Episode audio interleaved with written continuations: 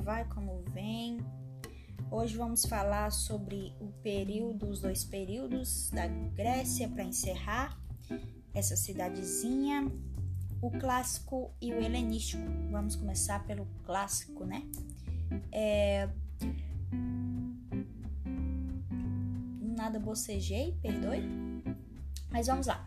No clássico tivemos o quê? O apogeu das polis, né? As duas polis lindas, maravilhosas. Opa, as cidades começaram a crescer, menino. Fé, começou a coisa boa. Só que não. Aí teve a construção do Paternon, né? Com isso o comércio ficou a de desenvolvendo, diversas cidades adotou a democracia, que Atenas colocou esse negócio de democracia, o povo achou bom e, e falou, opa, vamos adotar também, porque a gente é Maria vai com as outras, não é mesmo? Aí veio Péricles, Péricles, aquele que canta? Não, não é. Descobri que eu te amo demais. Nem sei se é ele que canta essa música. Mas não é esse Péricles que tá pensando, não. É outro Péricles. Tiveram. É, surgiu os cargos públicos. Aí começou a bagaceira, minha. O povo falou: opa, vamos, cargo público pra nós mesmo. Vamos começar. No 3. Aí teve o que? Guerra. Depois teve o que com esse negócio? Guerra. Guerra bem coisinha pouca, sabe? Coisinha pouca.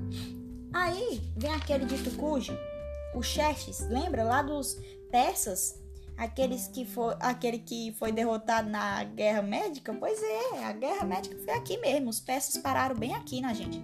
Aí, ó, a Guerra Médica foi quem? Persas e gregos. Eu digo é vixe. A parceria entre os gregos, né? Os gregos falaram: opa, as duas cidades aqui, vamos juntar assim, bora.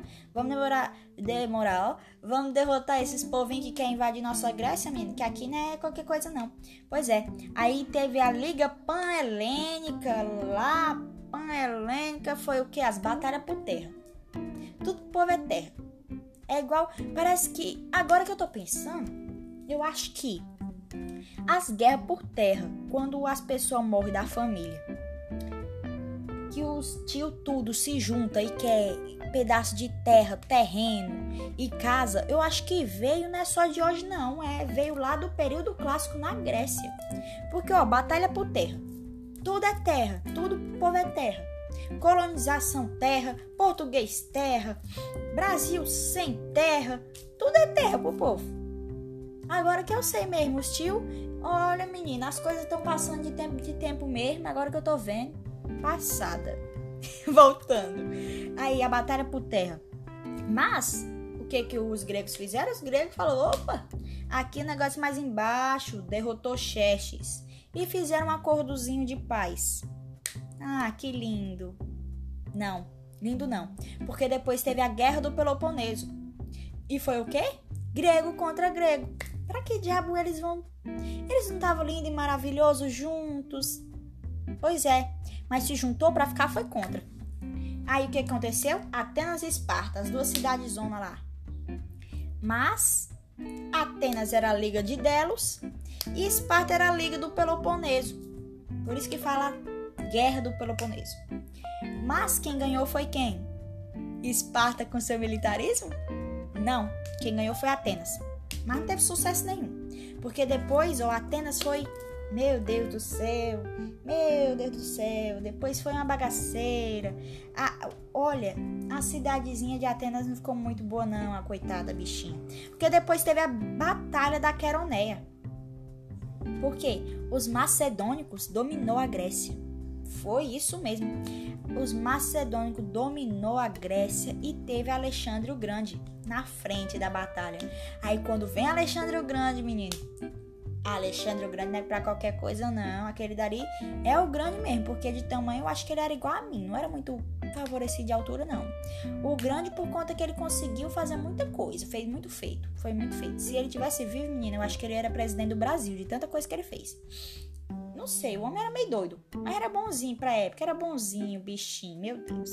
Aí termina o período clássico. Alexandre o Grande chegou, o período clássico acabou.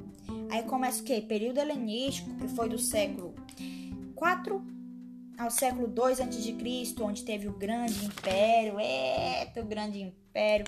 Alexandre difundiu a cultura grega por todo canto, por todo canto. Passou espalhando por todo canto, saiu da Grécia andando, virou nômade um menino, virou como se fosse discípulo de Jesus, mas ele era sozinho. Ele carregava o povo. Era, ele era tipo Jesus. Carregava assim o povo, falou: Ó, minha gente, olha como eu sou top, olha, o Alexandre o Grande, eu aqui, eu, ó. Foi difundindo a cultura grega por todo canto. Mas, né, como tudo nem é flores, a Grécia ficou sem autonomia. Alexandre o Grande morreu, bichinho. Grécia sem autonomia, Alexandre o Grande morreu. O que é que vai fazer agora? Ele não deixou filho nenhum. Não deixou filho nenhum. E a mão, a mão, a mão, a mãozinha pegou ali e falou: opa, vai ficar com quem? O nosso lindo e belo império, nossa linda e bela cidade, na mão do general. Isso mesmo, nas mãos dos generais, generais de Alexandre o Grande. Foi isso. Acabou. Acabou. Somente ele, período helenístico foi isso, minha gente. Período helenístico, helenístico. Não sei nem mais falar. Alexandre o Grande morreu com as coisas na mão do general. E essa coisa linda e maravilhosa. Aí o que que a gente pega? Que o período clássico. Pericles fez os cargos públicos, teve a guerra médica e a guerra do Peloponeso. A guerra foi de médica, foi entre persas e gregos. Os gregos se juntou, derrotou Xerxes e teve o acordo de paz. Depois, na guerra do Peloponeso, grego contra grego, Esparta foi derrotada. Mas depois teve a Batalha da Queroneia, onde os macedônicos invadiu e dominou a Grécia. E veio Alexandre o Grande. Alexandre o Grande veio, ficou na frente da batalha. Veio o período helenístico, grande império lindo e maravilhoso. Alexandre difundiu a cultura grega todinha por todo canto.